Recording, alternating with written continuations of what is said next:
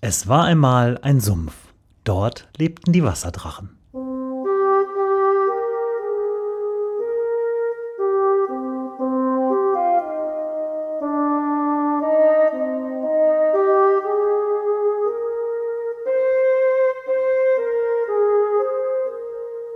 Wo die Wasserdrachen wohnen. Folge 24. Im Espenholz.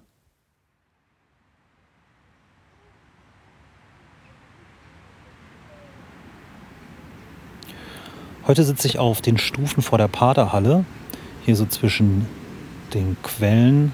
Ähm, hier ist noch so ein Quelltopf von der Mastbahnpader und dem großen Parkplatz. Und der Mastbahnplatz, wie er heißt, das ist so hier in Paderborn, kennt glaube ich jeder, unser größter Park- und Veranstaltungsplatz. Hier äh, wird nicht nur Auto abgestellt, sondern äh, hier findet dann auch im Frühjahr auch Luna Park statt oder vom Osterlauf werden hier auch die Flächen genutzt. Und äh, von hier aus gelangt auch der gemeine Bustourist in die Stadt. Hier sind die großen Busparkplätze und hier kommt man im Allgemeinen so an, wenn man sich die Stadt ähm, mal so touristisch erschließt.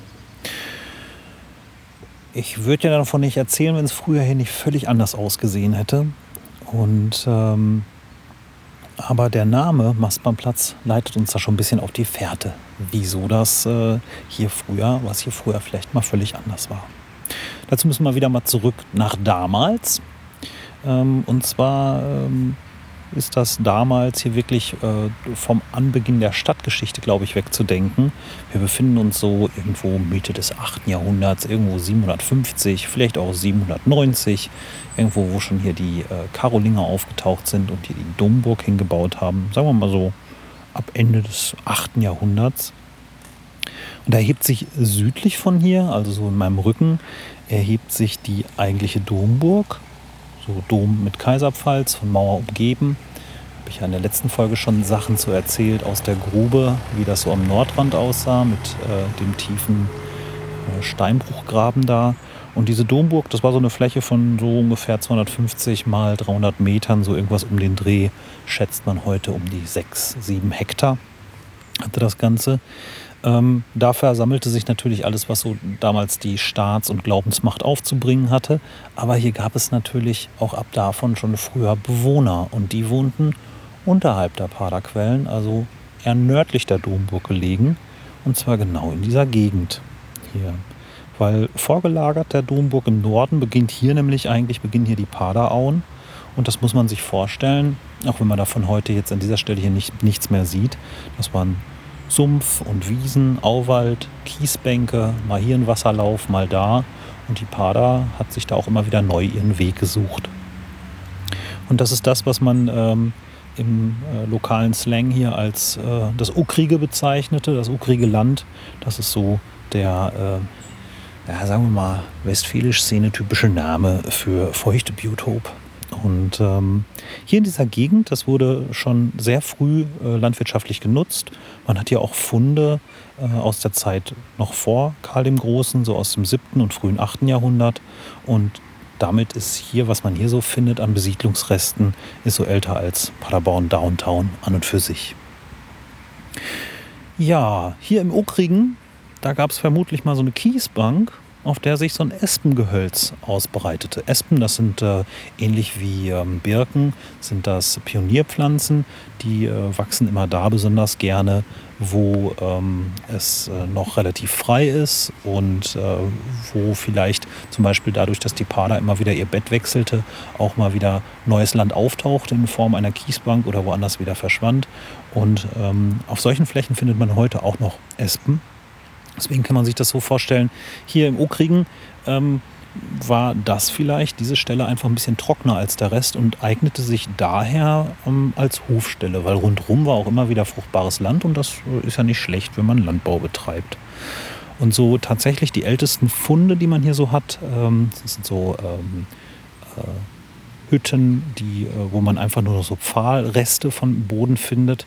Die hat man tatsächlich so zwischen Kiesau und Inselspitzweg, also so westlich von hier äh, ausgemacht und die sind tatsächlich so äh, älter als Paderborn an und für sich.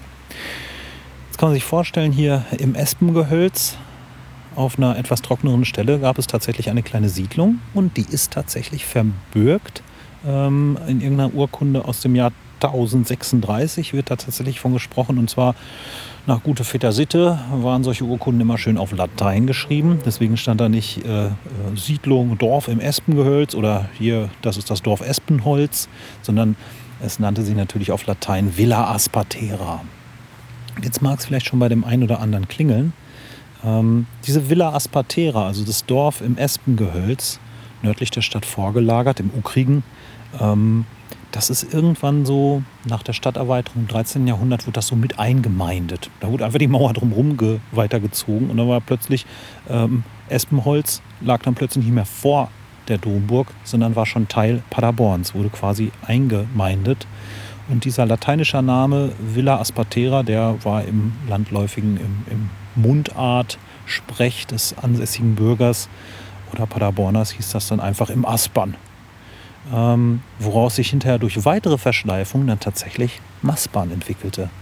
Und ähm, dieses eigentlich eigenständige Dorf, Maspern, im Ukrigen, ähm, äh, ist, äh, da stecken diese schönen alten Namen drin, die wir jetzt heute hier sehen mit dem Maspernplatz. Und ich denke, die letzten haben es jetzt auch mitgekriegt. Das Ukrige steckt immer noch im Ükern.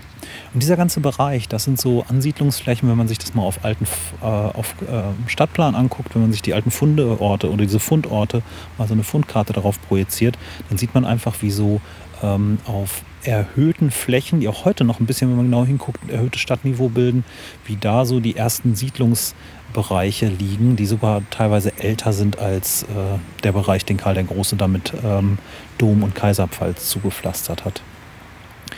Und in der Tat sagt man den Ureinwohnern in Ükern ja auch nach, dass sie äh, immer ein bisschen eigenständig denken und ähm, ja, so ihr eigenes Ding machen. Da gibt es auch in der weiteren Stadtgeschichte, da kommen wir vielleicht mal in einer anderen Folge noch drauf, gibt es auch regelrecht rebellische äh, Züge, sodass man eigentlich sich Maspern vorstellen kann als ein kleines gallisches Dorf der letzten aufrechten äh, Ureinwohner, bevor hier die Karolinger kamen und die einfach mal so eine Stadt hingebastelt haben.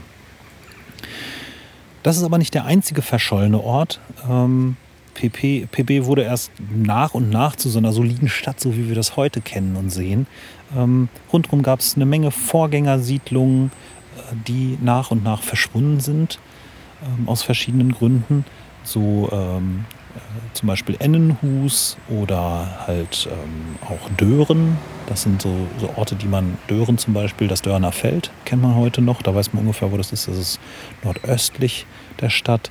Äh, Ballhorn ganz wichtiger Ort. Ballhorn war ähm, ein, äh, ein, kleiner florierender Marktflecken wahrscheinlich, ähm, westlich der Altstadt, da wo wir auch noch die Ballhorn, Ballhorner Straße haben. Oder Ballhornstraße heißt sie, das ist da, wo die Hauptpost liegt, das Ballhorner Feld. Und das ist die Kreuzung zwischen dem der Via Regia, die von Norden nach Süden Richtung Frankfurt, Frankfurter Weg, führt, äh, und dem Hellweg. Und da kreuzen sich zwei ganz uralte Handelsstraßen, die auch älter sind als äh, Paderborn oder der Dom und die Kaiserpfalz selber. Barkhausen dürfte dem einen oder anderen bekannt sein. Das ist das zwischen ähm, hier Gewerbegebiet äh, Frankfurter Weg und Wever. Ähm, da gab es eine Alm, an der Alme, eine Furt. Da gab es auch eine Siedlung. Rippinghus. Da kennt man bestimmt noch den Rippinger Weg oben an der Uni. Das hat auch damit zu tun. Und halt Maspern. Wobei ähm, diese Orte aus verschiedenen Gründen dann verschwunden sind. Viele sind äh, wüst gefallen während der Pest. Man muss sich vorstellen, äh, als die Pest in Paderborn wütete, fiel die Einwohnerzahl mal um 3000 Leute von 5500 Einwohnern auf unter 2000 ähm, oder um die 2000. Das war schon ganz dramatisch. Und natürlich wütete die Pest auch rundherum in den Dörfern und Ortschaften. Ähm, andere sind einfach verlassen worden, weil Paderborn als große aufstrebende Stadt einfach attraktiver war. Und manche, wie Espenholz, wurden tatsächlich eingemeindet. Und das ist der Grund, warum ich heute hier auf dem Maspernplatz sitze. Ich hoffe, ich habe euch damit auch äh, heute wieder ein bisschen erhellen können, was man hier eigentlich so an alten Ortsnamen noch heute entdecken kann. wo man sehen kann, oh, es gab auch, als die Karolinger hierhin haben, war das nicht einfach wüstes, leeres Land, sondern hier war Besiedlung. Das war für damalige Verhältnisse sogar recht dicht besiedelt. Und wenn man genau hinguckt, findet man heute noch Spuren davon. Wie immer an dieser Stelle freue ich mich natürlich auf eure Kommentare. auf der Website direkt unter dieser Folge, einfach unter wasserdrachen-podcast.de und Folge 24.